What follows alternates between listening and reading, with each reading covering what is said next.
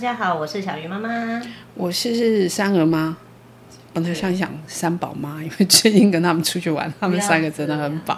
三宝妈是我，你是三儿妈。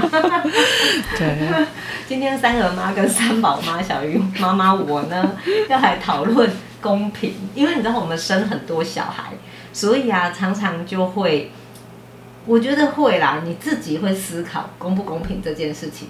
还有别人也会问你说，你怎么对你的三个孩子公不公平？不管是看待他们公不公平，或者是对待他们公不公平。我最常被问到的就是，那个好朋友会问说，你怎么都对你大女儿这么坏？你这样对她很严格哎，就是因为我希望兰姐可以照顾宣妹跟亮弟嘛，所以他在我们家的角色就是直接被贴上标签。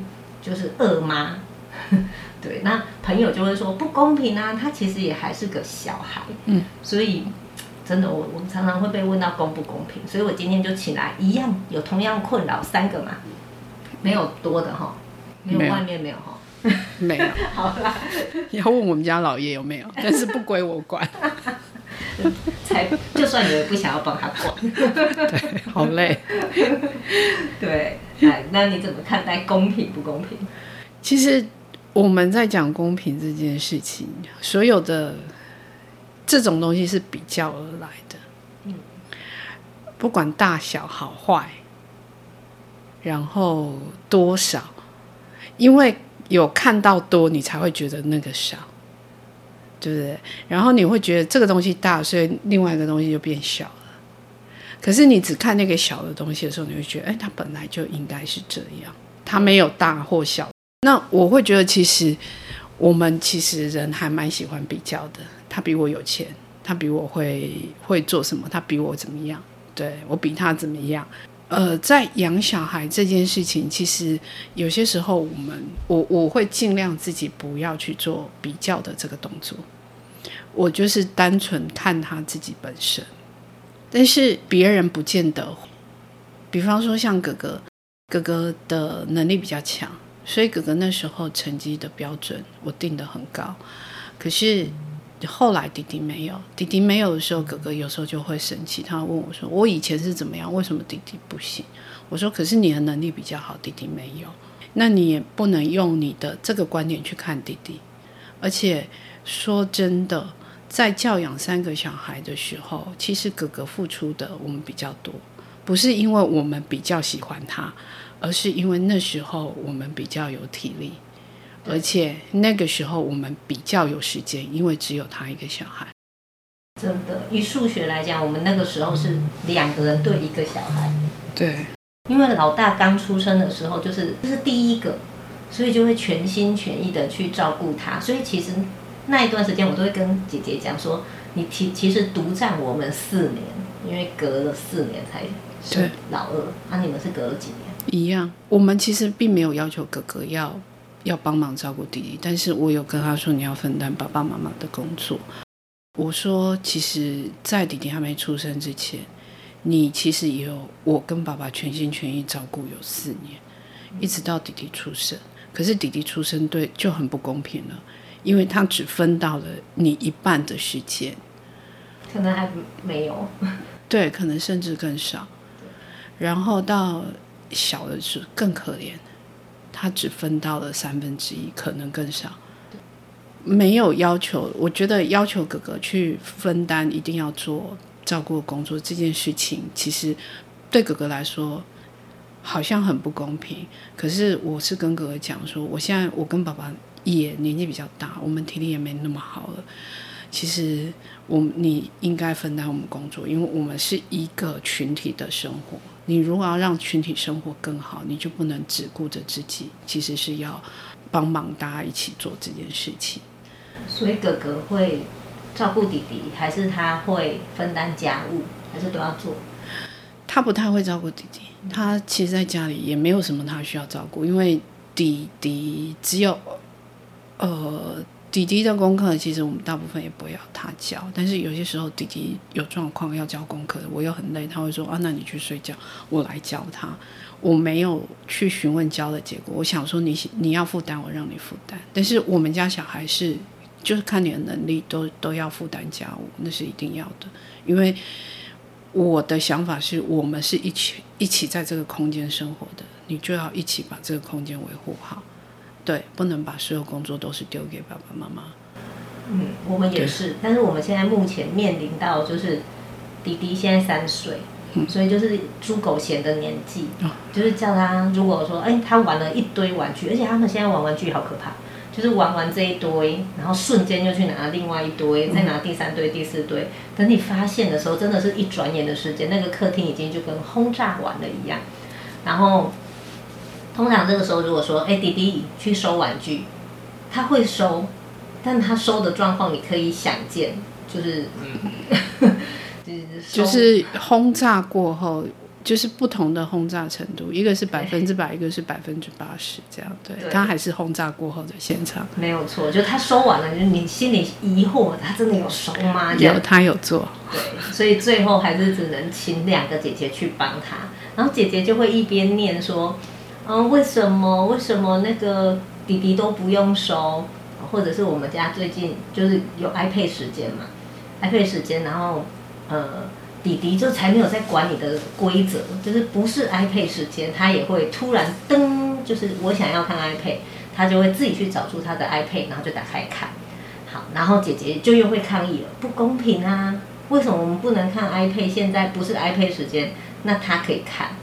然后最近就是跟老二说，因为老二其实低年级也是一个还蛮鲁，然后很计较公平的年纪，嗯，就跟他说。弟弟就是现在这个情况，就是这个年纪哦，他还是听不大懂人话。然后你当初这个年纪的时候，也是听不大懂人话，说，哎，我们也是忍让你很久啊。然后这个时候姐姐就跳出来说，对，你那个时候也是，我都不能看 iPad 的时候，你就自己拿 iPad 出来，然后自己看得很开心。是说也还好，就是年纪小，专注力实在太短，他也不会看太久。所以这个事件他们计较的比较是。公不公平？为什么你现在可以做，我不能做？然后我就要去跟他们说，发展不同。对。然后你说刚才说做家务这件事情是姐姐只有老二啦，老二老大偶尔就是会说，为什么弟弟都不用收？而且那是他玩的哎，他收完跟没有收一样。对，所以姐姐二姐最近很夸张，就是会计较公平。其实我一直给他们观念，没有所谓真正的公平，因为第一个你们年纪不同，你们能力不同，对，那你们的状态其实不是同一个状态，没有所谓齐头式公平。我给你齐头式公平，其实是对弟弟不公平，对，因为在同样的年纪，其实我没有要求你做这样的事情。哥哥会说：“那在这个年纪，你也要求我做。可是我说你的能力比较好，我希望你可以往前更走一点。我没有要求弟弟那样做，你觉得是对你不公平，但是我会觉得对你来说其实是一种训练。讲这次我们出去的一发生的一件事，我们这是去阿里山，然后我们早上去看日出。”那哥哥就很开心，就砰砰砰砰就说：“哎，那呃，阿里山上有两个看日出的点，一个是在柱山，一个小丽园。小丽园离车站比较远，所以他为了赶时间，所以他就冲第一个先冲到小丽园。然后老二出发其实就已经一张臭脸，然后走走走到一半，他就开始吐。我当下第一句话就是说：谁叫你昨天晚上要吃那碗泡面？”对，可是讲完之后，其实我很后悔，那句话出口，我很后悔，因为其实，呃，我身边的亲朋好友有时候都会觉得说，我对老二很偏心，很偏心，就是说我比较不喜欢老二。其实他那时候出口的时候，我就觉得，嗯，好像哥哥在他的那个年纪也会有，那这个年纪也会有同样的状况，就是对身边很中二，对身边很多东西都不喜欢，但是我对哥哥容忍度好像高一点。所以你刚才的那个后悔，就是觉得你真的有一点偏心。我不应该讲那句话，因为他可能是身体真的不舒服。嗯，因为我觉得两千多公尺啊。对，我朋友是说都有一点轻微的高山症啊。对，但爸爸跟哥哥体力都很好，所以他们其实症状不是很明显。那我跟两个弟弟，一个是前天晚上就开始头痛，另外一个我没有淋雨嘛，然后这个有可能是隔天早上状况才出现，所以他一路跟我们，后来吐完了之后，一路跟我们去，我们走错路去到旧的那个观日平台那里。他就一副那种奄奄的样子。这种状况下，对比哥哥那种啊，我什么都想看，我想赶快去闯一闯。那他那种出来玩奄奄的，其实你会不高兴。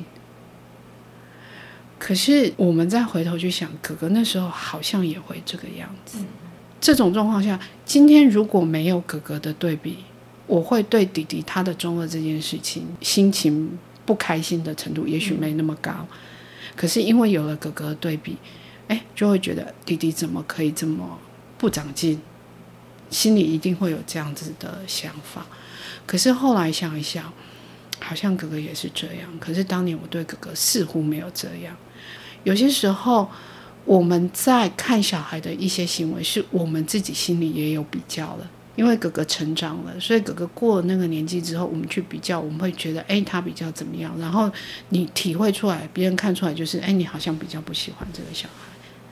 这我也有感觉，例如说我们家兰姐，她就她就莫名的站在台上就很有自信，可是我们家萱妹就是正常人，她就是没有，而且她甚至就是她不喜欢这件事情，所以像学校不是都会有很多机会是让孩子上台的，你就尤其是最近是线上，所以你看得一清二楚，爸爸妈妈在线上看得一清二楚，就会觉得姐姐都做得很好啊，啊为什么她这么痛苦？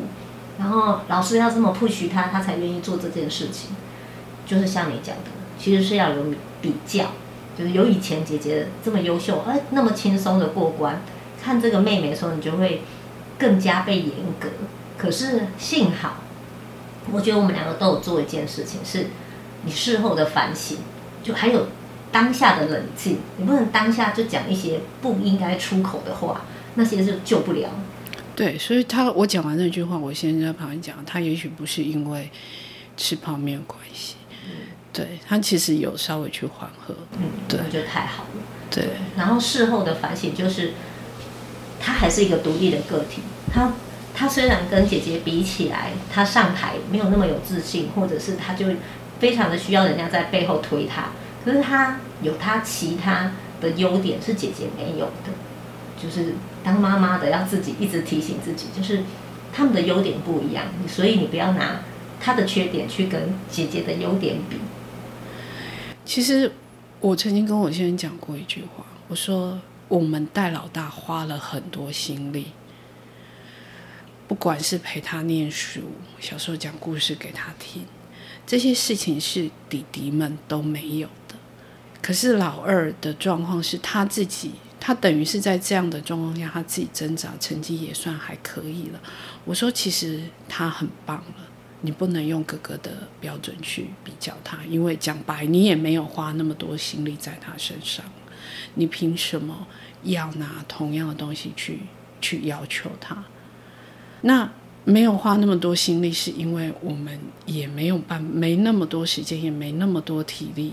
对，去做这件事情，所以我们其实对弟弟严格来说也算是不公平了。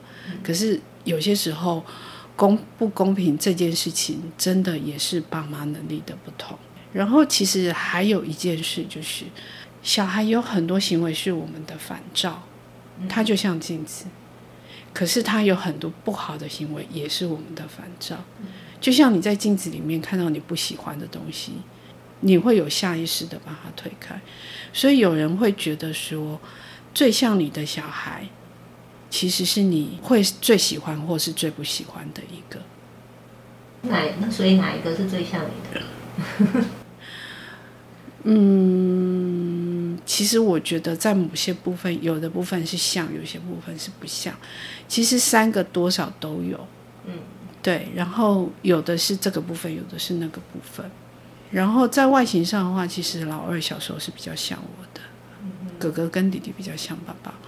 那他们会觉得说我比较不喜欢老二。我觉得那时候是因为哥哥出去了，哥哥表现很良好，那因为弟弟那时候很小，所以我会比较多的时间在照顾弟弟。那老二的状况是他只要不出错，我基本上是不会。哦。对，我会可能呃百分之八十的注意在弟弟身上，百分之二十在在老二身上。那哥哥基本上是都已经没有了，没有我的注意力，因为他他通常不太会犯错。你家老二跟老三差几岁？两岁。所以他真的只有拥有你们就两年，而且那就只有二分之一，因为有哥哥了，对然后才两年，弟弟就又出来了，所以他两岁以后就又其实甚至不到两年，因为我怀老三的时候状况还蛮多的，嗯、所以他可能一岁多的时候就已经，那时候就已经很多时候我跟爸爸注意力就不在他身上，因为爸爸那时候要顾我，我会觉得说。我们在讲公平或不公平，其实真正要做的不是公平或不公平，而是今天这个小孩他的能力、他的年纪、他的发展到什么程度，他那我们应该给予什么样的帮助跟协助？即便三个小孩都不一样，他们可能也会觉得说爸妈偏心。那呃，你可以跟他解释原因在哪里，但是有些时候。那个解释有可能会变成借口，因为就是你就是不喜欢，呃，看那么多啊。因为这几年就是这几十几年下来，也看过真的，他们讲这个小孩就是不得爸妈缘，你也不知道为什么，他就是特别不得爸妈宠爱。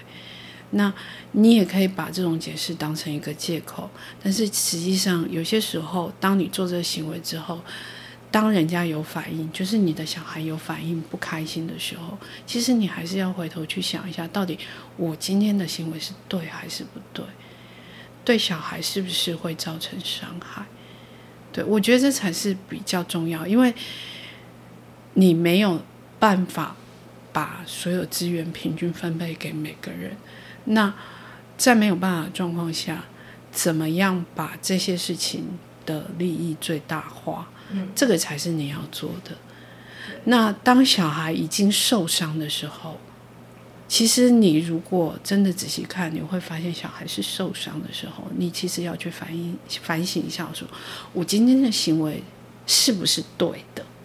是不是在我自己给自己找了一个借口，我没去做到做到怎么样的事情，或是我是真的做错了？有一点距离的去思考一下自己做过的事。有些时候你不能把自己太带入那个情境，你甚至要把自己跳出来看一下。如果我今天是旁人，我在看我这件事情的时候，他们会怎么想？嗯，对，就是说你跟小孩很亲密，可是我觉得有些时候你要稍微脱离一下，你你你就会变成是说你自己好像变成是一个旁观者，你在看这个家庭，在看这些小孩。我我觉得有必要，因为你一直在那个情境中太久，你会没有办法跳出来。这是要练习耶，这不是正常就可以跳脱出来。你是双子座，所以你才会有那种很多人格。人家正常哪有这种？而且这真的需要练习，是要一个习惯。你要提醒自己说：“哦，对，今天要做这件事情，我要变成一个阿姨去看我的小孩。”不知道，觉得练久基本上就会了吧？我我我我其实当我比较冷静，或是我很专注的在。做一个不是家庭的事情的时候，那一跳出来的时候，甚至有些时候，像我写脸书，我会用文字去描述的时候，我其实，在文字的描述过程中，我就会变成把自己当成不是在那个家庭中，或是我回头再去看的时候，那个时候都是有，我觉得有助于有对我去跳脱那个情境是有帮助的。哎，那我想到一个比较务实的，可以提供给大家参考。当你要跳脱这个情境，要怎么去做练习？就是去看不同种类的电影。因为电影其实就是，呃，他很认真的去观察这个社会或这个很多样态，然后去拍摄出来。他可能经过美化，可是他可能都在讲什么事情。那你借由不同的电影去看，你可能会看到这个电影里面有你自己。或者是有你跟你的孩子的相处，现在也有很多的电影是在讲这些事情。我我是不太会啊。你男生看电影大概只有变形金刚跟那个复仇者联盟，砰砰砰，然后我们有很多宇宙这样子。对，你叫男生去做这件事大概很困难。嗯、我不是说你啊，我觉得说很多妈妈，妈妈其实可以借由，例如说追剧，他可以去追不同种类的剧，他去看电影，他可以去看不同呃角度的电影，因为现在很多。很多电影在讲这些事情啊，然后如果你不去看，其实你就没有换一个角度去看自己。就像你刚才对，其实其实我觉得今天在讲脱离这件事情，其实是要换一个角度去思考。就是当我今天不在这个家庭的时候，我今天去看待别人家庭的眼光来看待我的家庭。所以其实那其实多少都是一种练习，就是说你今天出去看别人家庭是这样的时候，你心里的感想是什么？那回过头来你再去看你今天对小孩这些行为的时候，哎，你会发现有些东西好像我们自己真的忽略了。我最近在那个电视啊，Netflix，他就晃晃晃晃晃自己跳出来一个，然后不知道最近要追什么剧，我就哎按进去，那个片名叫《一家之主》，然后他就是一个。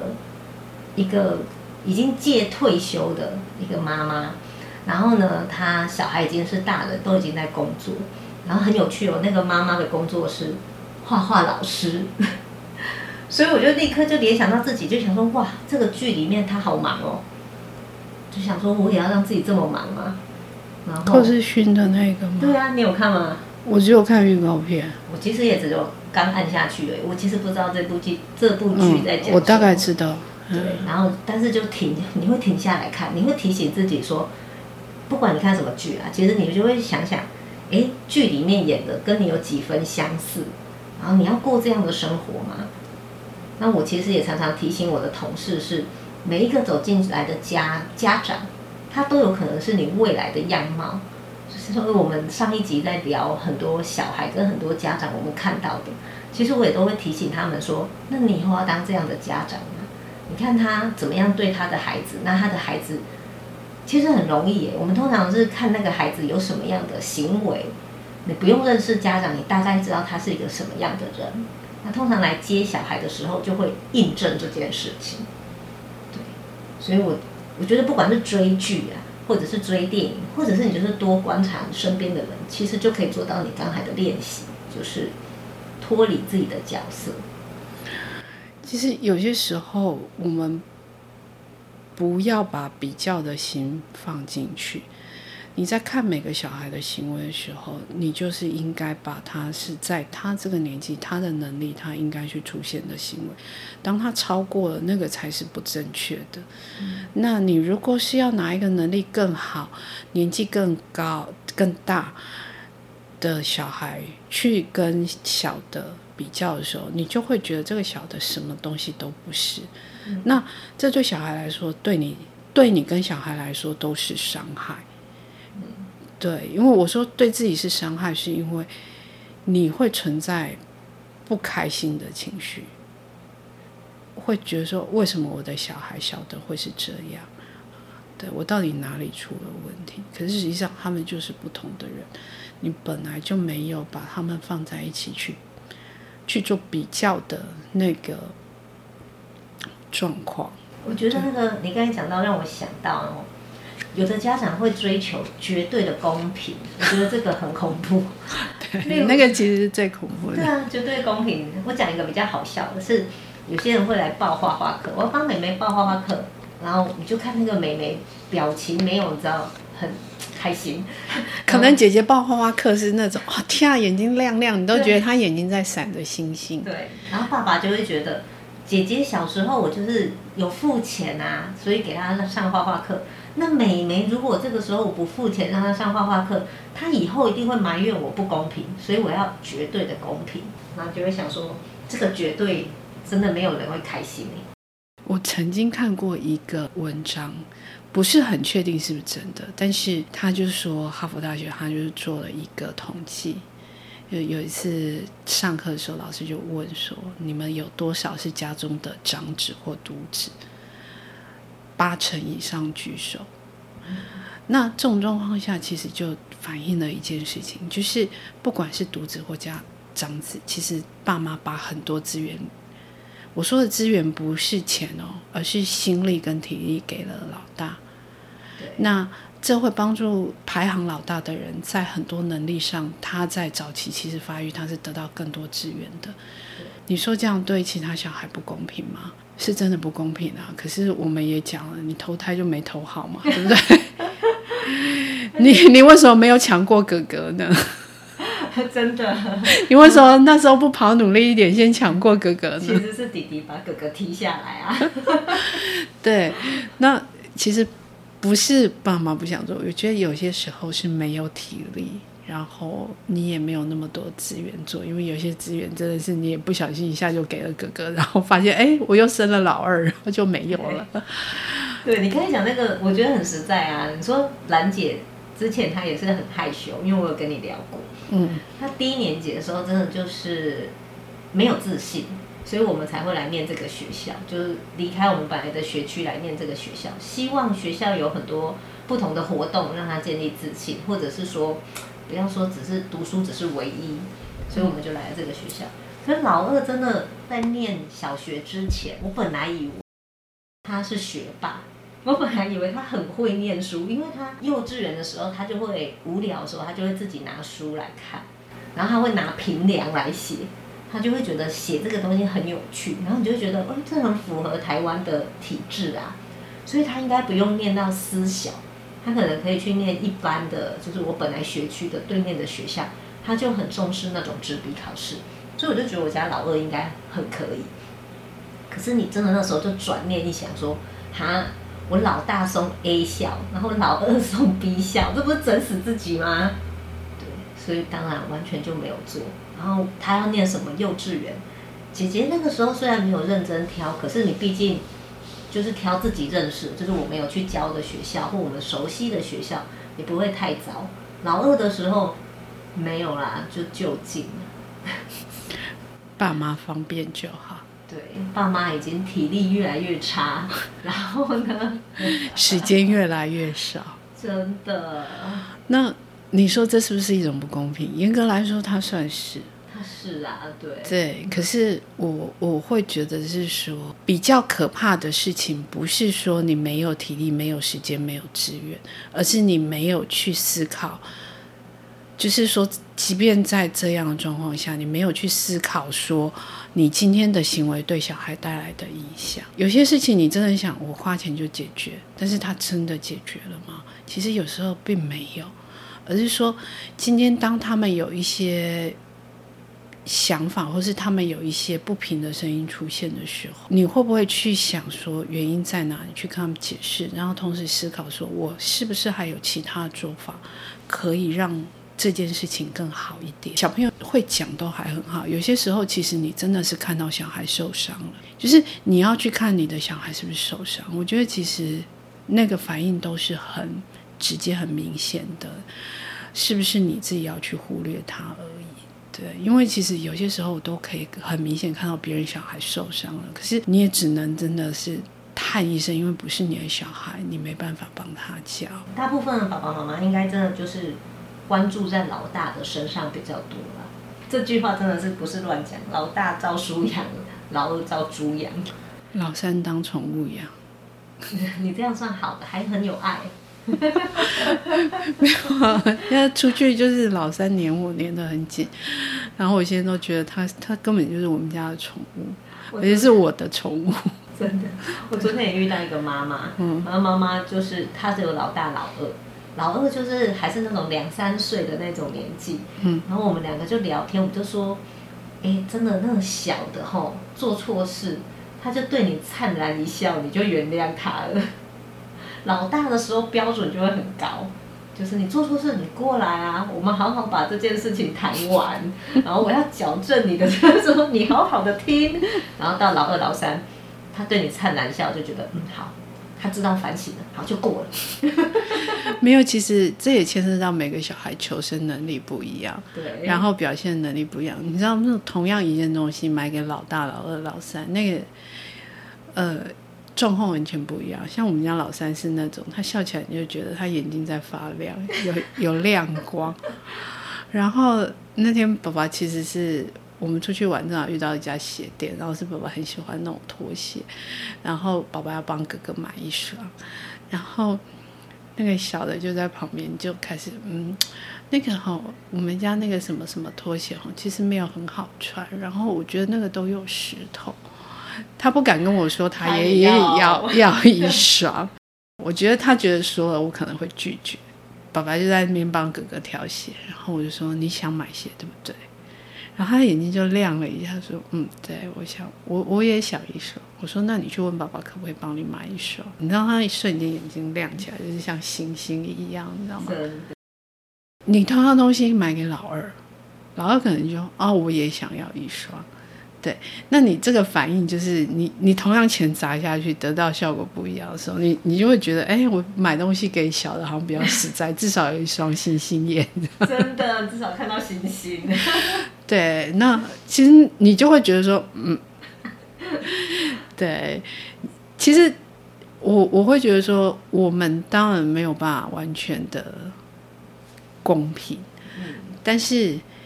其实小孩的反应也不是完全的公平，嗯，那久而久之，其实你会比较偏向某个小孩。有些时候，你其实要回来去想，因为我觉得每个小孩求生欲可能不太一样。那种求生欲比较低的小孩，其实我们还是不时要关注一下，不能只给那种求生欲高，然后演技好的。奇怪，老二通常求生欲都很高。是因为你们家哥哥刚好到国中这个年纪吧？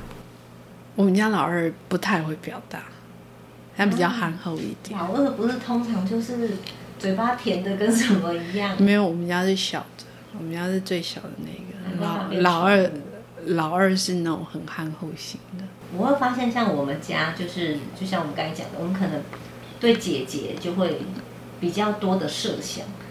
但老二哦，你会发现他自己发展出他的求生技能是，他老人缘特别好啊。他开始觉得这个家的资源可能他拿到的有限的时候，他就去向外延伸，所以他自己会有莫名的很多阿公阿嬷，就是对他很好，然后就跟他说，就会常常跟我们说，你们家轩轩最近有空吗？暑假可以来我家玩哦，就一直过户给不同的人。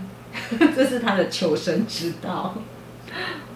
嗯，我们家老二其实像我们家老二会就比较更老一点的，就像我我姑姑啊，我爸妈那一辈的，嗯、他们会比较喜欢他。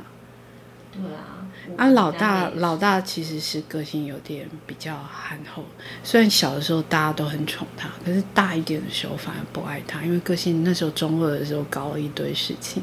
嗯。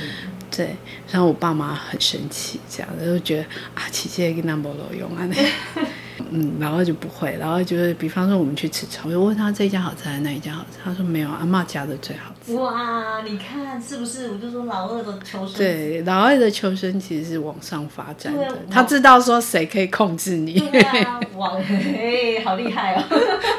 那个都是本能这样子，只是本能观察到说谁可以控制爸爸妈妈，哎，好像阿公阿妈可以，那我往阿公阿妈那里去。对，很厉害。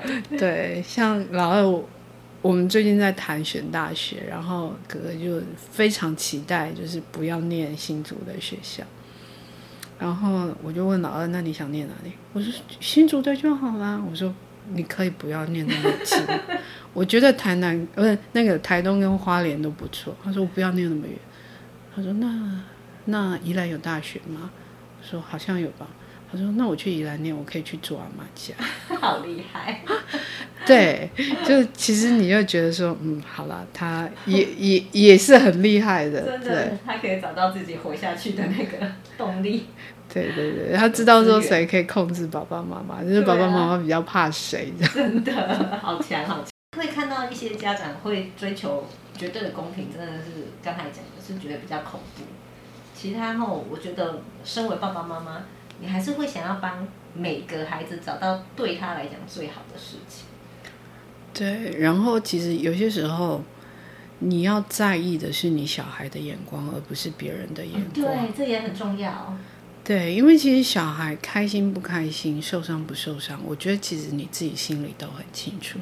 那、嗯、你选要不要选择去重视这件事情？有些时候小孩受伤了，你会，你我我会觉得，其实你还是要去找一下原因在哪里，为什么他今会今天会露出这种表情？失望的表情啊，这种。对，或者是好啦，你们都听不懂。对，对，因为其实像我，我会觉得说，嗯，我们哥哥的是花很多时间陪他，然后后来老二出生之后，我就跟爸爸说，就是那时候老二出生没多久，小的又出生了，嗯，老二大一点，我就跟爸爸说，哎，我们应该两个人请一天假，就是让老二当。独生子，未独生子，一天这样，那那一天出去，你就可以感受到他很开心，因为那一天爸爸妈妈就是他一个人的，不是不是跟哥哥跟弟弟共享。对，对，那没有做很多次，但是你就可以，我我觉得其实有很多时候是你对他的心意是从这些小事中去累积，那小孩其实也可以感受到你对他的心意。就是你有没有真的在帮他付？你有没有爱他这样子？我觉得这个是一个超有效率的方法，我做过很多次，啊，就觉得哇，我只是跟他单独相处，不一定是一整天，嗯，一整天当然很棒。例如说，我们上次前几年我们是请一整天的假，然后就去台北玩嘛，他就觉得哇，好赞哦，这个地方又新奇，然后我又独占妈妈。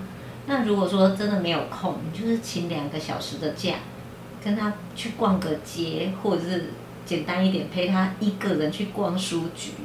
其实那个小孩的满足感都是非常强的。对，其实我觉得小孩他们需要的东西真的不是很多，你没有需要花。